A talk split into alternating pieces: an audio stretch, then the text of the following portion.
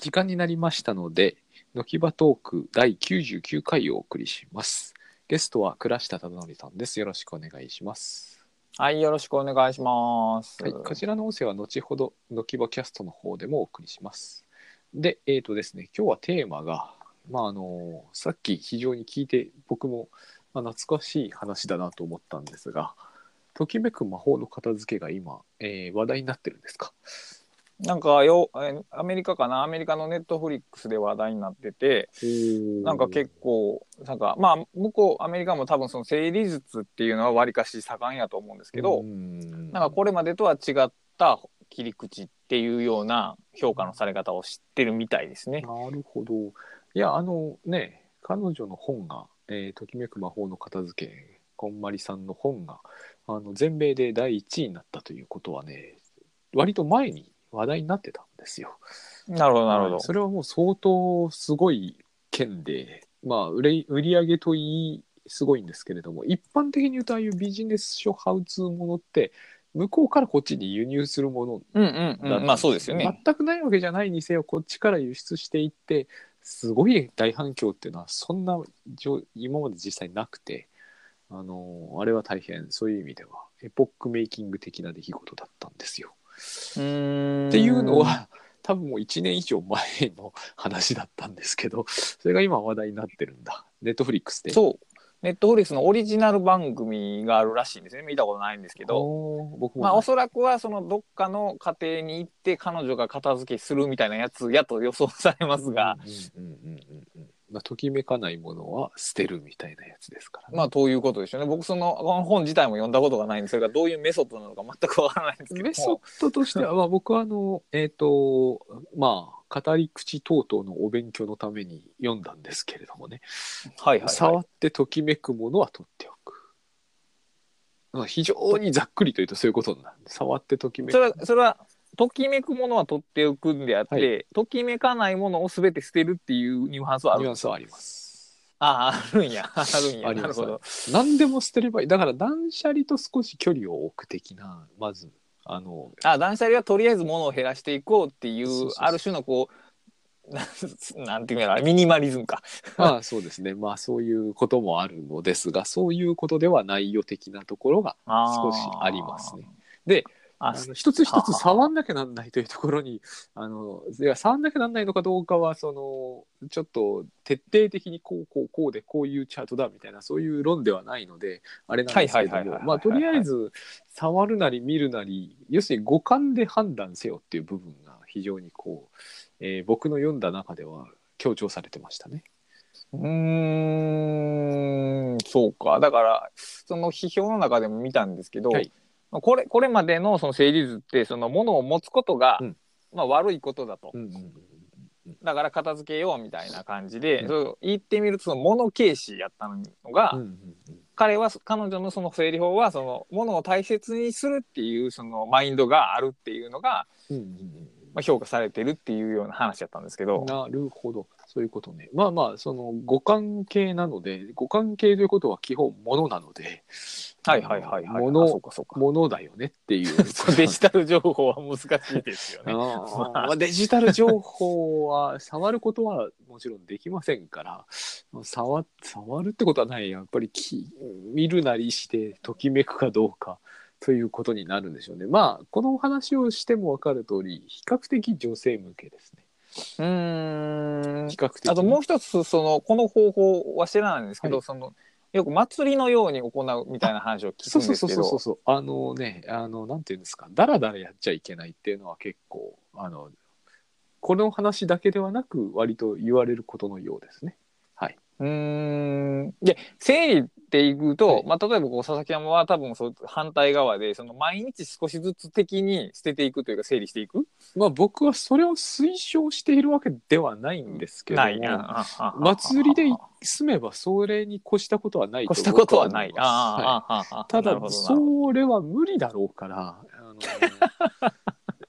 習慣化を、えーコンボにしましょうってことになっちゃうっていうのが現実でつまりあの言わんとすることは分かるんですよ。はいはいはいはいときめくものをセットしかつときめくものだけに囲まれた生活を以後送っていきましょうっていうのが一つありますからはいはいはいはい。ただデジタルって別にそのなんていうのかな囲まれないので まあそうですね。そうそうそうだからあのちょっと違うニュアンスにはなると思うんですよね。今日から毎日こういい情報とだけ接していきましょうっていうわけにはいかないかなっていう感じがしますからね。うーん。なるほど、ね。だからあのスタート時点にやることと以後それに囲まれる環境をセットしてそこでやっていくっていうまあそれはそれに越したことはないとは思いますよ。はいうんうんうんうんうん。そうできる気はしないんだよっていうことですよ。エバーノートとかに適用しちゃうとね。それはまあ難しいですよね。まあ特にそのデジタルのそのあの触れない以上に数が多いんで一個一個こう見ていくみたいなことは多分不可能になっていくんで。まああのねおそらくは一人にもよるみたいですけどでもそれができる人はねあの捨てないんですよ別に別の意味でね文豪さんが言ってましたよ3万件ぐらいなら見るってすげえな。そういう人はでも捨てなくてもいいわけですよ。まあそうですね。だからそこにあることによってその依頼だとかみたいなのは発生しないんでしょうから。多分別に。ぼその感覚が多分違うと思うんで、うんだからそれはそれなんですよね。いやこのその祭りでやる毎日コツコツじゃなくて祭りでやるって聞いた時に、ある種のその習字レビュー的なその匂いを感じたんですよね。ああ習字レビュー的なねなるほどつまりい今の私っていう主体がときめくものを周りに配置してそうでないものを捨てるってことですよね。うんそうですねはいこれは結構 GTD のこのリストのレビューに結構似てるなと思ったんですよ。ああどうして？つまり GTD でやることも今その日の自分に合わせてその時の自分に合わせてそのやりたいこととなかそのコンテキストを再配置するわけなんですよね。うんうんうんうん。基準点が今っていう今の自分っていうとこを重重視してるとこで似てるなと。でその今今を重視するのってそのいわゆるそのマインドフルネス的なその流れとも多分合致しててその過去は関係ないと。今の自分がどうであるかを重視するみたいな、うんそそういうなんか流れが強い流れが全体的にあるんあるのかなと。まああれでしょうね。基準点がずれない方がいいっていうのが背景にあるんでしょうね、うんうんうんうん。うんなるほどなるほどなるほど。うん、ちなみに佐々木は物の整理についてはどうしてるんですかね？デジタルとは別に。ものですね。あの一つ僕が思ったのは、まあ、断捨離にせよときめく魔法にせよ何にせよそうなんですけどえーっと、なんだろう。つまり簡単に言ってしまうと僕は持ってるものが多くない。ああなるほど。簡単に言ってしまうと。従って実は整理術というかその2つ理由がありますよね。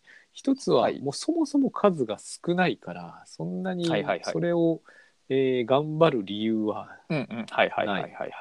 はい。もう一つはまあこれはねその語弊があるとは思うんですけど正直やっぱりなんて言いますかその、うんまあ、語語弊はあるんですけどかっこいいということに興味がないんですよね。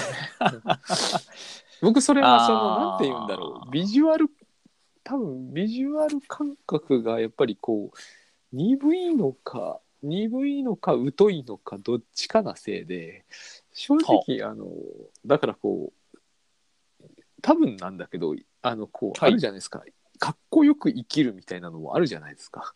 はいはいはいはいはい。様みたいな。僕はああいうのがはいはい。全く響いてこないのは、はい多はいはい。分それが絵じゃないからなんだと思うんですよね。大概の人にとっては絵なんだと思うんですよ。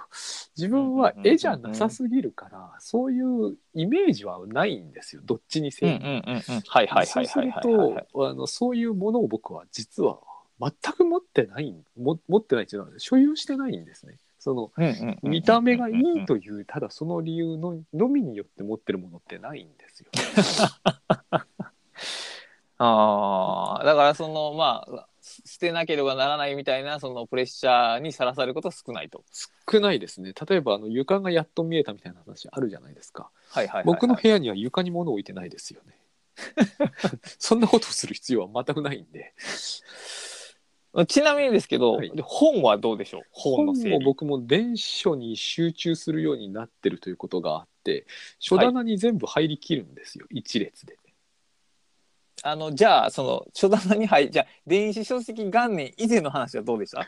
正直僕そんなに倉下さんとかに比べれば読書家ではないですね。へうん。それに本たくさん持ってたりとか本たくさん読みあだから結構あるじゃないですか。あのベックさんなんかがベックさんばっかり時々こうでも出してる 申し訳ない。いっぱいそういう方いらっしゃるんだけどこう本読むぞみたいなのある。ああいうふうになったことって僕は本音で言うとないんですよね。へだからそんなに本で実は困ってはいないんですよね。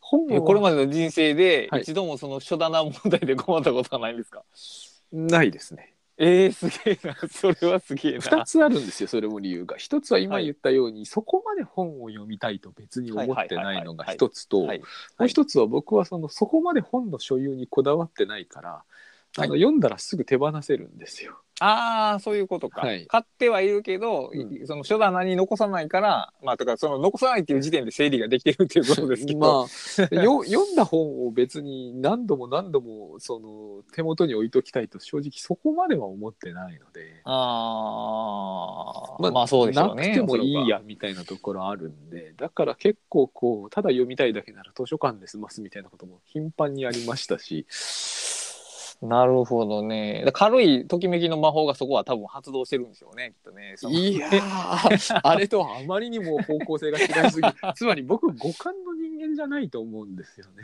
はい。でも何かしらあだからどうなのな。ときめかないものときめかないっていうか何かのセンサーに引っかからないものはあえて残しておこうとは思わないってことですよね要するに。まあ未読を基本残せばいいだけでしかもそんなに読まないわけだから そんなに困ることはないですね。ああそうなんやなやっぱりそのね僕はお置いておきたいと思うんででしょ？うん、そういう話多々聞きますもんそれは困るだろうなと思いますよ。僕だって あの既読の本全部持ってたらさぞ困ることになってますよね。それはそうです。そんなに読んでないって言ったっていなんかその場合増える一方なんだから絶対に物理的なスペースはあの増えないんだから困りますよね。それもその問題はその個々の本に、はいさっきあのーさっきの整理図でいうとこのときめいているかっていうと、うんまあ、ときめいてはいないんですよね 別に。なるほど。こ じゃあこに問題があってあれですね。ときめく魔法なら全部捨てられることになりそうます。かなりだから直近の本以外は全部捨てられることになるんですよね。そうだからその読書読書家の人があの方法はあのあの方法で本を処理するのは危ないみたいなことを言ってはったんですけどまあ危ないっていうかだからその本人のコレクション性は損なわれるだろうなとは思うんですけど。うん。僕は全然あれで処理しても危なくもなんともないような気もするんですけどただあの未読の方はときめかないという理由だけによって処分することはありえませんから。ただ そこはあの方法は女性の片付け術の中で出てきている系譜の背景があってはいはいはいはい絶対にこう物が多くなりすぎてときめくもへったくれもない悲惨な状態がそこにあるはいはいはいはいはいつまり床が見えないに等しいレベルにもかかわらずおそらくそこに置いてあるものは大変五感に訴えてくるものが多いんだと思うんですよ。そうするとすごい悲しいじゃないですか。そういう背景はあると思うんですよ。だから可愛くて綺麗であのときめきたいのにごっちょりごっちゃりあってときめけない。あー僕はそういう悩みと全く変がないからもともとそういう考え方は ああなるほどそういう人にはいいんじゃないだろうかぐらいなそういう非常に他人事的になっちゃう。床が見えないほど物を持つことは考えられないしでなるほどねさらに五感に訴えてくるものはないんだから 僕の身の回りには。いや五感にえだからここが語弊があるんだな五感に訴えてくるものはあります。ただし僕はそれを理由に買ったことはないです。うーん。なるほどね。なるほど。うん。例えば僕ですら僕ですらっていうのまあでもやっぱ僕ですらだな。新しい MacBook っていうやつ12インチの。五感に訴えてきますよ、うちにあればね。へえなるほあかっどこいいっていうのはこういうことを言うだろうなっていうのはありますよ。ありますけど、うんうん。それを理由に買ったわけでなるほど。あれは軽いからなるほど買ったんですよ。はははははなるほどなるほど。ちなみに、えー、とご自宅で作業されるときは、はい。まあ、作業机みたいなところで作業されるんですか？はい、作業机でしますが、これは全く五感には訴えてきません。これはもう100ちなみにその、はい。うう上うう作業机の上にはパソコン以外に何か載ってます綺麗に片付いてます、うんそれともなんかごちゃっといや、多分世間一般の基準で言えばかなり綺麗に片付いてるんでしょう。まあそうなんでしょうね おそらくパソコンと、えっ、と、電話機と、えー本の両端を止めるストッパーが置いてあります。以上です。ああすごいな だって他に置くもの別にないもん。そうかああとキーボードとマウスパッドが置いてあります。ド そうですよね以上です。ああそうか僕なんかあれあの自分で作った人生をうまく生きる10のコツみたいなのをプリントアウトした紙が上に持ってますから、ね大、学の先生みたいですね。大学の先生にそういう人いたよ。えー、そうか。根本的なところの何かが違うからな。ここの整理の話は 結構一般化はできないでしょうねきっとね。いや僕は自分のは全然あのダメだと思うんですだから僕はあんまり生理術系の本はこれだけ書いてしかも類縁の近いところにいるけれどもあんま書いてないですよね。うんうんうんうんうん。確かに。第一に非常に僕に言わせれば生理ってか超簡単でいや持つものを減らしましょう。それは確かにそうですよね。それ多く持つのはやめましょう。で買ってくるなよしましょうっていう基本そういうことになっちゃうんです まあ、ダイエットと同じ話ですよねそれは、うんまあ、そうなんだやっぱりそうなんですよね。背景があってスイーツ大好きなんですとかそういう背景があれば話はややこしくなるに決まってるわけで。うんうんうんうん。そうですね、うん。それはときめくものが家にあった方がいいっていう話になってくればですね。はいそれははい。はいはい難しくなると思うときめきそうなものは世の中にゴロゴロ置いてあるうんわけですからね。うんうん、そうですね確かに、うん。しかもああいうものって僕の感じからしてもこうなんていうのかな僕は収納とか整理とか得意な方だとは思いますがああいうものが入ってくると難しくなるのはよくわかります。まずこうまあまあそうですね壊れ壊れやすいじゃないですか。壊れですね重ねておいたりしちゃダメですよね。僕のなんか雑誌とかだから重ねるものは重ねれば済む話ですから。うんうんうんうんはい、あの文豪が言ってたんですよね。これ文豪さんがあの企画化しろと、うん。そうですね、同じ形にしろと。わかります 非常にはい簡単な話なんだけど、でもそれは企画ができるものに限ってる話であって。例えばこれが小物かわいいとかだったら同じものじゃダメなんで。そう同じものが引き出し上げて同じ小物が大量に入ってたらそれはそれで恐怖ですかそう何にもならないわけでしょ。僕小物かわいいなんか一個もないですもん。なるほどね。そうか。そうかああそうだな。しかもそのここその小物って押し入れにしもっといても意味ないですもんね。意味ない。目 目に触れないと。ほらあの倉下さんなんかは買いも読みもしないと思うし買っても読んでも何の効果もないですけどよくさあの、はい。そういうおしゃれっぽいあの雑誌あるじゃないですかインテリアはいありますあります。はい。ああ昔読みましたよ。面白いと思いません？あれ本棚になんかぬいぐるみとかボーンと置いてあるじゃないですか、置いあれがね。はい。倉下さんがやれるわけないじゃないですか。いや昔はやってましたけどねやっぱりあそう憧れ的に。あのだから例えばこおう皿とか置いてましたか？そうあの結構かっこいい時計とか置いてましたけど。倉下さんやっぱりだからビジュアル感というものが理解できなくはない人なないですね。ただ、その実用性の面でもう本しか置けなくなってるっていうのはあありますそうだよね。それは絶対そうなると思うんだよね。あんなね、ぬいぐるみとか皿とか、そんな1個だけで50冊分ぐらい取ってるだろうっていうのはダメだろうって思いますからね。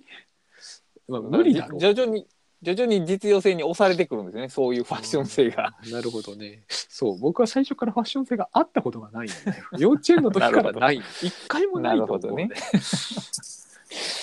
うんあの。これつい最近知人と話してて気づいたことなんですけど、はいあの僕ね、あのアイドルの写真集とかって売ってるじゃないですか。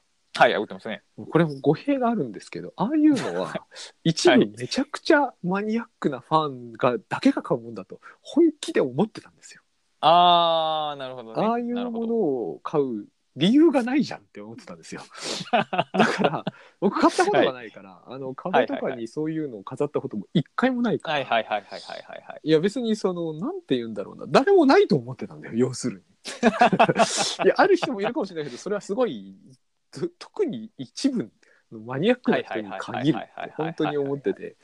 あのそれでそうなんですよツイッターとかでまたベックさん出てきちゃうんですけどベックさんが美人天気予報というのをやっててはあって思ったんですよすごいはあって思ったんですよあそうかああいう写真は保存するために存在したんだと僕なんでああいう写真って世の中に意味もなくあるんだろうって思ってたんですよねあれだったらなんか HK の本買った方がよっぽどいいじゃんって本気で思ってた。実用的ではありますよね。だって意味ないじゃんというただ顔が可愛い顔可愛い子なんてテレビ見ればしいっぱい見られるじゃん静止画じゃないのっていう感じで。で僕見分けつかないわけですから。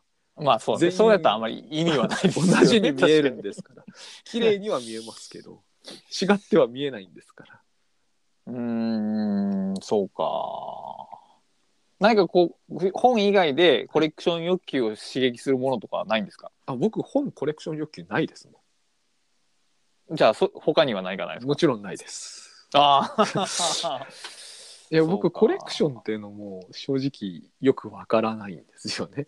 じゃあ実はあのコレクションというものそのものがこういいんだっていう話をなぜか吹き込まれたことがあってね。はいはいはい。切手のコレクションなるものやってみたことがあるんですけど、はいはいはい。全然理解できな何のためにこれやってんだかわけわかんないと思って。だってこう使いもしない切手並べていって。いや、結局ね、ある種のなんか、あのね、盗作性というかな、なんかこう、そう合理 合理ではない何かっていうかむしろこう何かマイナスに向かっていく何かがあるんですよね。コレクション性っていうのは集めてるにもかかわらず、えーマイナスに向かっていく何かってどういうどういうことですか？なんかねその得プラスが積み上がっていくだけではない感じがあるんですよね。さっき言ったそのなんでこれやってるんやろう感が多分どこかに常にあって。へえでもそれはそう思いつつどんどんやっていくんですか？おそらくその意識する人と意識しない人はいると思うんですけどうん。意識してたとしてもその行為はなかなかやまやまないでしょうねすごいな。それってなんかこう依存めいた何かがあるじゃない。きっと何かがあるんじゃないですかきっとあれは。すごいな。少なくともその単純な何かその集まって嬉しいだけでは多分説明しきれないパワーがあるんですけどあれには。倉下さんそれはどういうものがあったんですかいや僕例えばゲームする時とかも大体だからその全てのアイテムを手に入れるとか マップを全部踏破するとかなんかそういうのしたくなります。すごいすごい。それはあのあれだわ。そのなんだろう。なんて言うんだろう。か観覧とかとかって言うんですよね。うん。それ僕すごいなと昔から思ってたんです。あれいうのは雑誌で攻略本出す人だけがやるもんだと思い いやそうじゃないのは分かってたんですけどそうじゃない人の場合はもう病気ぐらいに思ってたんで いやまあな半ば間違ってはないその判定は間違ってはないと思いますよ。あそうなんだ。いやああれななんか突き動かされてる感じしかしないです。もんあれやってる時って。あ。ー。あのそのうん、あったよ。昔ザナドゥってゲームをやってた時に。これ全部集めるとかなんか最後のレベルまでいくとか正気とは思えんと思ってた。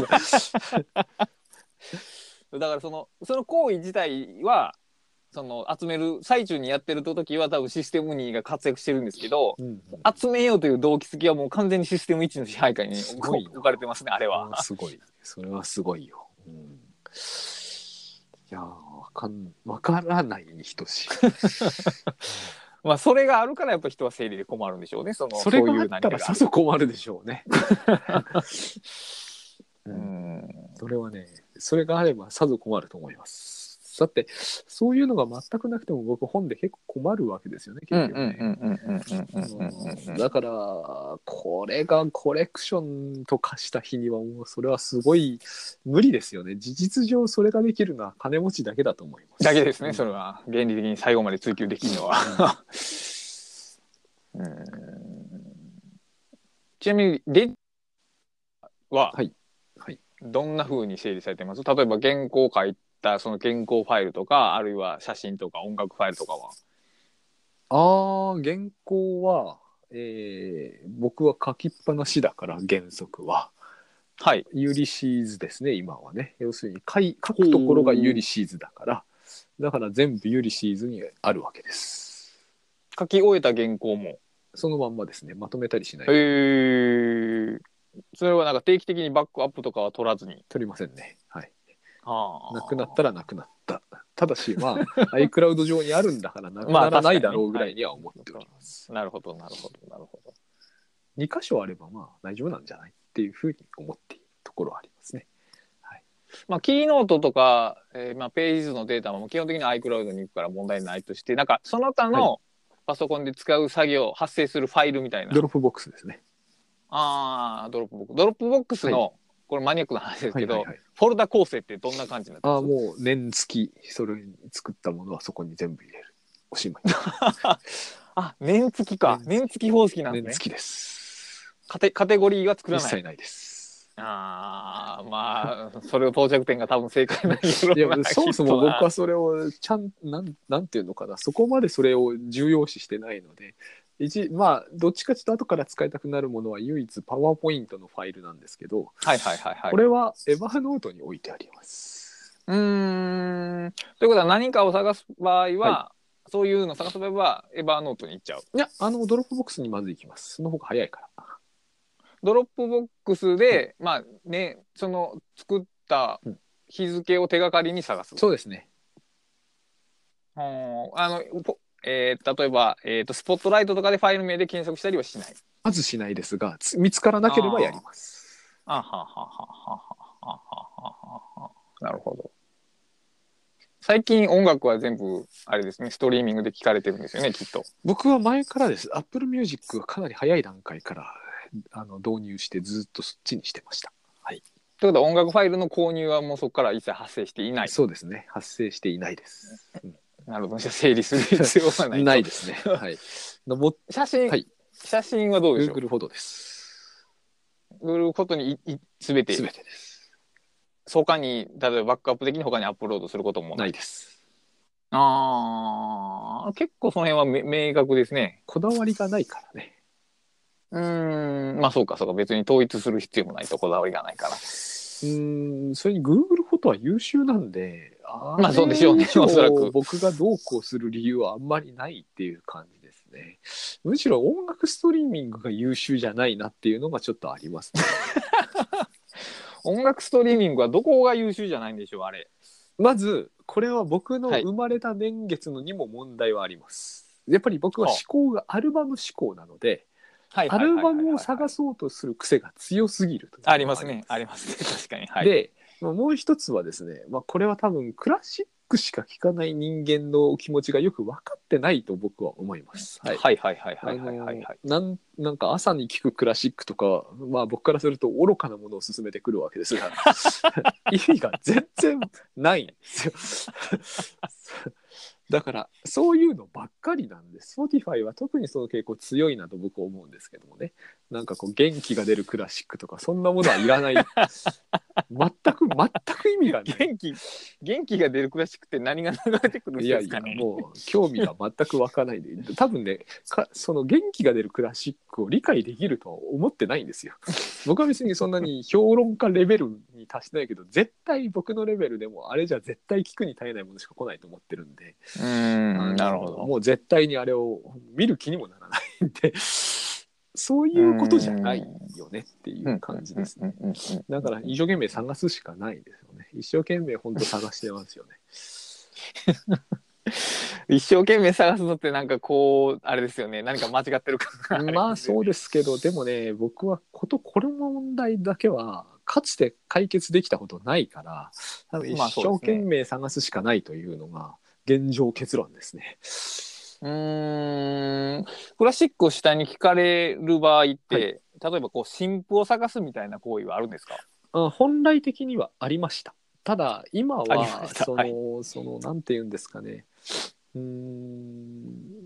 うーん。やっぱりこう脱そうは言ってもアルバム脱アルバムみたいなのがあるわけですよ。今の時代にこうアルバム中心でいくっていうのは決してこう合理的じゃない上に、はい。そもそもはい。アルバムっていうのは、あの物の形があったあっての話だったんで。はいはい。だから、まあ、極力脱アルバムで行く以上新譜を探す新譜ほどいいっていうならまだしも いやまあそうで新譜はすよねいいですよ。今の人ってやっぱねクラシックに限らずそのなんだろうないつからか始まったこのある種の技術革新みたいなものを感じます。ほう。ありある気がします。そのなんだろう。やっぱりファクトフルネスなんかに詳しいんでしょうけど僕読んでないですけどあの世の中が裕福になったんだろうなっていうのが一つとやあっぱりノウハウがすごく共有された成果なんだろうなっていうのがあるんですよね。最近あの日本で10歳のあの囲碁棋士の女の子が、ああいう現象がすごいあらゆる分野で僕は起きてる感じがしてクラシックもすごいですよね。そういう意味でうは。昔だったらこういう演奏できた人って何年に一遍とか言われてたのになんかこう当然のようにどんどんどんどん新しい人がめちゃくちゃうまいな。あれ将棋でもそういう話ありますけどね。まあそうでしょうね。特に将棋とかの場合ってその練習相手を簡単に見つけられると過去の棋譜が全部残ってるっていうのは圧倒的なアドバンテージですからね。そうですね。だからそういう意味ではあの新譜はいいと思うんですけどもうんうんうんうんうん。でも別に新譜ばっかり聞くっていうだから逆にかな逆にそんなに新譜ばっかり聞きたいと思わないというのがあって一生懸命探すことになりますね。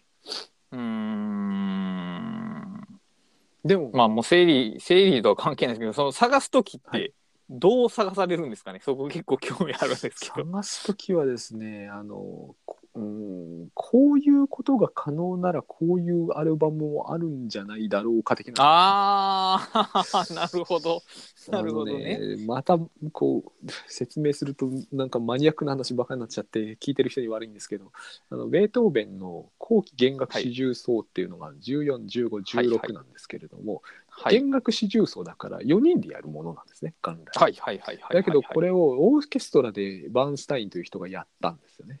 はいはいはいはい。15をなぜかやらず14と16だけなんですだったと思うんですけどね。そのとにかくあるんですよ。はい。こういうことをやるならばなんかこうこういうモーツァルトの弦楽四重奏はないんだろうかとかってきっとあるような気がするとかそういう探し方をしていってかつですね。でもそのあるにせよないにせよあるのはもう有あのよく物知りの人がしそういう話を聞けばすぐ教えてくれる に違いないんですけど、問題はそれ、はいあったからといって別にそれを聞きたいかどうかはまた別の問題なのうんそうですねそうですね聞き。たくてありそうなものをこう脳内検索一生懸命する感じですね。うーんいや仮に発見したとするじゃないですか。はいはいはいはい。まあ最近でまあ聞くじゃないですかしたんですけどね、Spotify で。はい、聞くじゃないですか。はいはいでまあ良かったとするじゃないですか。はいはいはいそれどうします？いや、それはもう絶対取っときますね。はあはあはあはあはあなるほどなるほど。だからあのバーンスタインのアルバムに相当するやつは Apple Music でも Spotify でもいつでもすぐ聴けるようにはなってますね。それ Spotify で取っておくっていうのはどういう概念になるんいや、ですか？ライそのブライブラリに入れて、ライブラリ自分でさらにそのアルバムをそっくりそのままプレイリストをアルバムとプレイリストが1個プレイリストを作る作りますね僕だけの。あまあそれはアルバムなんで別に特別なプレイリストでも何でもないんですけども。ってことはまあ一応簡単に言うと時間が経つにつれそのようなプレイリストかっこアルバムは増えていくっていうもことちろんです。よね。はい、その通りです。それはただ並列に並んでるだけですか？その通りです。ああそうなんや。そうなんか。そうか。まあデジタルデータでもその形になるんだろうな。いや、これはすごく便利だと思いますよ。これをね、昔は本当にアルバムでやってたわけだから、あれは大変でしたよ。うーんそこまあでもそうかクラシックです仮にそこからなんか一曲ずつ取ってきて自分のプレイリストを作るっていうのはあんましないですよ、ね。いや、だからそれをやると 朝の、朝の、朝の弦楽クラシックとかそういうことになるんでしょうけどその意味がわからないからね。やっぱり僕はだからアルバム時代の人間なんですよ。あーそうか。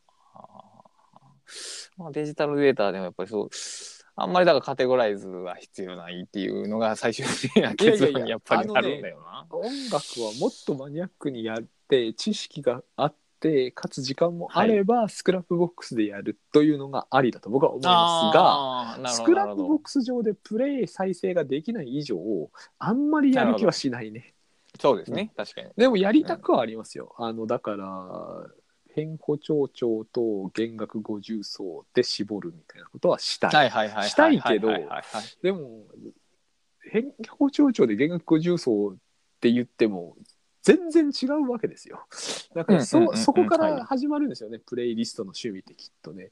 そこまでやるとなると手間も時間も結構かかるしそこに持ってきてまあまあ Scrapboxじゃないとやる気しないな。で Scrapboxでやるとプレイしないでしょ？あそれは、うんだから今のところはダメですね。うんあれを Spotify でやってる人は根性あるなと思いますね。あまあそうなんですよね。まあついつい作りたくなるんだけど、多分時系列で破綻するんですよね。最終的にこう数が増えていってもうきゃ許容できなくなってっていうのが。今後はますますだと思いますね。だって新譜の出る速度が半端ないんで、もう絶対追いつけないっていう、まあ絞り込めばいいんですけどね。別に。まあでも絞り込んでも多分多いでしょうね。多いでしょうね。うん、そうですね。と ああ、そうか。あちなみに、あのファクトフルネスをペペラペラめぐって、はいさっきの話に出てきたんですけど、あの、その文化的な豊かさをどう測るかっていうので、まあ、大体的な指標で、うんそのじ人口比あたりのギターの数っていうデータがあって、で1962年では200やったんが、うんうんうん2014年で1万になってるんですよねつまりギターを持って練習できる人がものすごい数増えてるっていうことを考えれば当然ギターが上手い人も母数同じ割合で出るにしても,、うんもうすごく増えますよねこれはもあの、あれですよ。ギターは典型的なんでしょうけど、テニスラケットとかでもいいでしょうね。う。ああなるほどなるほどなるほど。いやだからあんなに強いんですよ、やっぱり。うん、そうそうだからその世界はその良くなっているっていうその一例として飾られてるんですけど、まあ、今のこ話だったらあれですよね。1950年ぐらいのあのテニスとか野球とか見て、今の見れば一発ですよね。本ではでしょうねおそらくは。それがゆゆ豊かになってるとか良くなってるっていうふうに捉えない人もいいかもしれないですけども、もう上手くなってるのは間違いないですね。一瞬でわかります。どんな人でも、やったことない人でも。まあ、ちなみに1年あたりの新婦の数っていうグラフもあってはいはい。で1860年から2000年までぐらいはだいたいもうあれなんですよねもうグラフがち地面ついてるんですよ。1年に1ぐらい。で2000 2000年から急激な上昇で今、えーとね、2015年で621万出るらしいですわ万621万、ね。621万が1年あたりの新婦の数なんてうん、そうでしょうね。そんなぐらいは出てそうな気がしますね。うんこれを聞いてどうにかするそう例えばこうきちんと分類してカテゴライズするのはまず無理でしょえそれは聞けないでしょ。まず、621万を1年の間に聞くのは無理でしょ。無理ですよ。無理でしょうねおそらくね。まあ、聞く気になる人もいないと思いますよ。のあのノンジャンルで全部聞くなんていうのは無理ですよね。うん。そうだから結構ランキングとかも当然不正確になりますしなぜ全部聞かれてない上でのランキングなんで当然ね。まあでもランキングってもともと別に全部聞いて決めてたわけじゃないと思うんですけど。そうですけどね。まあでも網羅率は低いもちろん圧倒的に下がってますよね。そりゃだってあの今年もだって僕だってクラシック聴くって言っても、まあ、クラシックの現代音楽ってああいう不思議な表現を取るんですけども はいはいはいはい。あの NHK で前見てたのも見てたけどああいうのは基本みんな聞かないですからね見ても意味が全然然全くわからないですからね。僕がわかるのはうんせいぜい、まあ、好んで聞くことはないけどせいぜいストラビンスキーぐらいまでですよ。囲碁の方が数いっぱいあっても,、もう全然それは違う世界ですよね。まあ違う世界でしょうねおそらくはね。物の整理って確かにその、まあ、数が多くて困ることあるんですけど結局その物理的空間以上には置けないんでない。よ今有限ではあるんですよね。まあ床が見えなくなるっていうのはちょっとあれですけどね。デジタル情報でしかもまあ自分のパソコンに入ってるものはまだマシでも、そのネットの外に発生する情報たち、まあ、音楽も情報の一環として捉えた場合にもうこの整理は物の整理と同じやり方ではまず通用しないですよね、うんこれ。YouTube とか絶対僕はほとんど見ないからあれだけどやっぱり見る人が整理するとかは論外だ論外でしょうねそれね。やっぱりそのそのやり方を引きずってしまうとなんかこうやっぱりこううまいこといかないでしょうね、きっと。ただまあもう一つあれがあってそううちの子はデジタルネイティブなんではい、やっぱりこう YouTube の見方とか全然僕とは違いますかああトップページを開いた後にどんならなん風にか？どんな風にどう探してるのかよくわかんないですけど、はい。ものすごい勢いで次から次へと見るしものすごいですよとにかくあの自分の見たいものはすぐ見つけるし整整理なんて全然してないですしね。然でしょうね。いや、まあ、そもそもあ、まあ、一応 YouTube では、まあ、プレイプレイリスト的なもの作れますけど、まあ作らないですよねそうですあれね。ああいうのはでも3歳の頃からやれましたからね。うーん。まあそうか。僕たちがあその物の整理の発想を幼少期に植え込まれてるだけの話であって、まあ、人間の自然な別に整理の体系ではないですからねおそらく。まあ物の整理はやっぱり大して違わないやり方でさしてうまくもやれてないですし。だからその辺の脳みそは違いがないんだけど YouTube は全然違う。僕はああいうふうには扱える気がしないですねまあ、まあ結局だからユーザーに整理をさせないですよね、基本的には、ね。多分だからそれでいいんでしょうね。いい、それでいいねいいというふうに生まれついて感じている人にとっては全然問題ないんだろうなっていうのは思います。まあ、あれに馴染むとね、あれに馴染むとそうですね。なんかあの、ブックマークっていう機能ですらなんか過去っぽいですもん、あれ。うん、なんかね、わかんないけれども、だから取っておくっていうのは間違ってるだろうとは思います。基本的に YouTube で僕が見る場合でも、まあ、あの、おすすめ系、さトップページにいるおすすめか、そのキーワードで検索するか、うん関連で見ることは少ないですけど、あとまあ、履歴をたどるかかな。自分が見たものをうんもう一回見たい場合は。履歴とかなんでしょうね。意外に使うのが。だからブックマークが履歴代わりになって履歴を検索したらいいっていうなんかそういう感じでうん。なんか自分の方に整理の体系を作らないっていうのは多いですよねやっぱり。うんわかります。まあ、きっとそうだろうと思います。カーナビがそうです。割とあ僕はそうかん履歴があればいいんだなっていう感じがしまああそうかそうかそうかそうかそうかそうかそうか。す。あれを地点登録するのは、日本のカーナビの状況も良くないんですけど、虚しい作業です。引き継げないから。ああそうかそうか。カーナビが変わるごとに変わってしまうから変わってしまう。。クラウドじゃないかから Google とかがサービスを提供してくれたらいいと一番いいですね。そういうのがカープレイとかいうやつなんでしょうけど、なんか日本でそれが流行る雰囲気がないので、すごい良くないと思いますけど。うんまあそう人によってはリセットされるのがいいっていう話もあるでしょうけども、まあね、そういうのはあるのかもしれないけど、でも、まあ、履歴で十分なんですよね、実際には。車って結局自分が中心地にいて、そこから動くものだから。うん。うんうんうんうんうん。そうかそうかそうかそうか。うんそうか。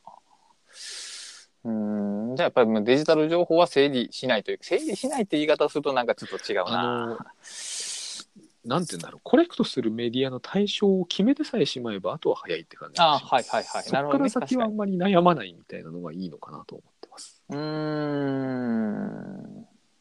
うんそうか、まあ、悩まないっていうのはまあ使う視点で言うといいですよね。まあ。悩まない方があの結局後々方法を変えなきゃ、まあ、この辺は倉下さんがよく言ってることですけど後々方法を変えたりシステムを変えたりすることを思う思うだけでもダメかなと。まあそうですよね。あのでも整理の最初に作るときはそれを考えないんですね大体ね、そうです。そうなんですよ。まあでも考えるようになりましたけどね。うん。何回もやってるから そうそう。だ自分エバーノートはなんか最近ようやく最終形に落ち着きつつあってあとはもうはい。長く続いてほしいな、このレベルでっていう感じになりましたね気持ちのああもうそれぐらいエヴァーノートの距離感は変わってますか？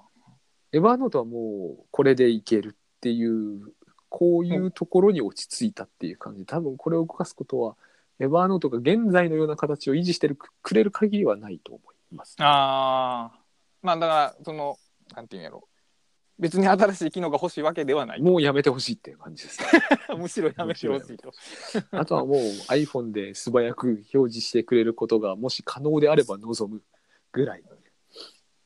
まあそうですねそこは大きいですねやっぱいや、りもう大きくないです。もういいです。そこもも もう織り込み済みにしましたかあーえモバイルで情手持ちの情報にアクセスする場合は何するんですどうするんですか？ら。2つありまして、1つは Asanaです。もう1つがスクラップボックスです。ああなるほどで、まあ、スクまあラップボなんとなく使いックスは使い分けは分かりますあまりあの iPhone からである必要はないですね。うんうんうんあのそうですね Asana、Asanaと、あと、まあ本の原稿を書いてるときにユリシーズが使う。まあ、これが結構大きいかな。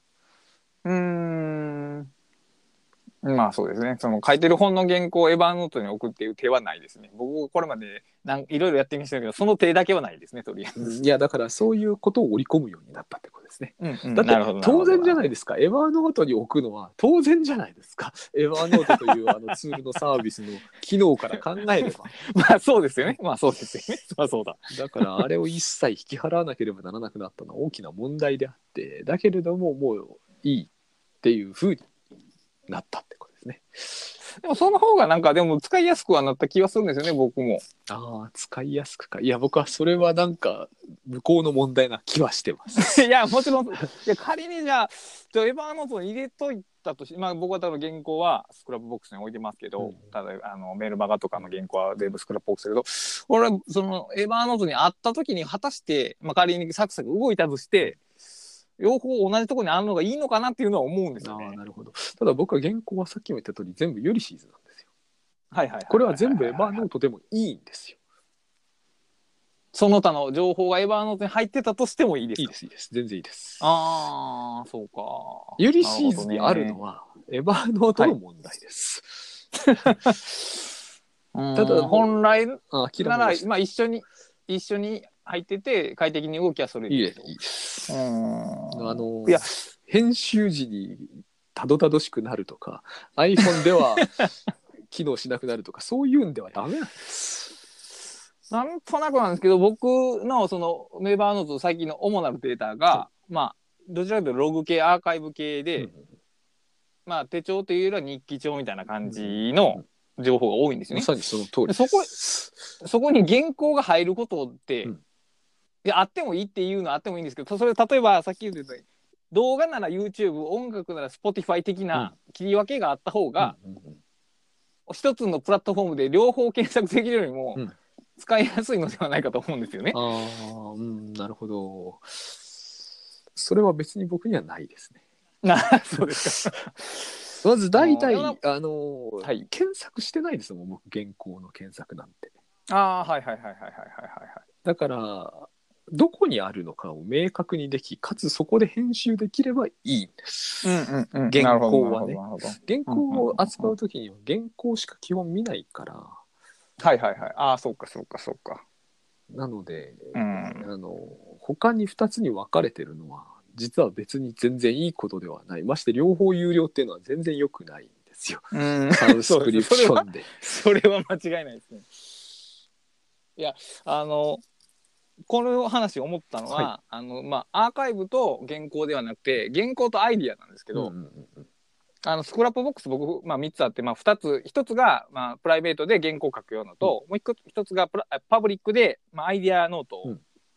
まあ、ミニブログみたいな感じで出すんですけど、そう原理的に言うと原稿を書くところうにん。アイディアがあった方がいい良さそうじゃないですか。いや僕もずっとそう思ってたんですけど そんなことはないです。多分ないんだなとこれはね分かれてで僕は実際的な問題として分かれてる方がいいなと思ったのは、うんうんあのアイディアノートをね触りすぎてしまうんですよね僕僕の場合は。あの原稿を書くよりも基本的にそっちの方が楽で楽しいんでアイディアノート触ってる方が。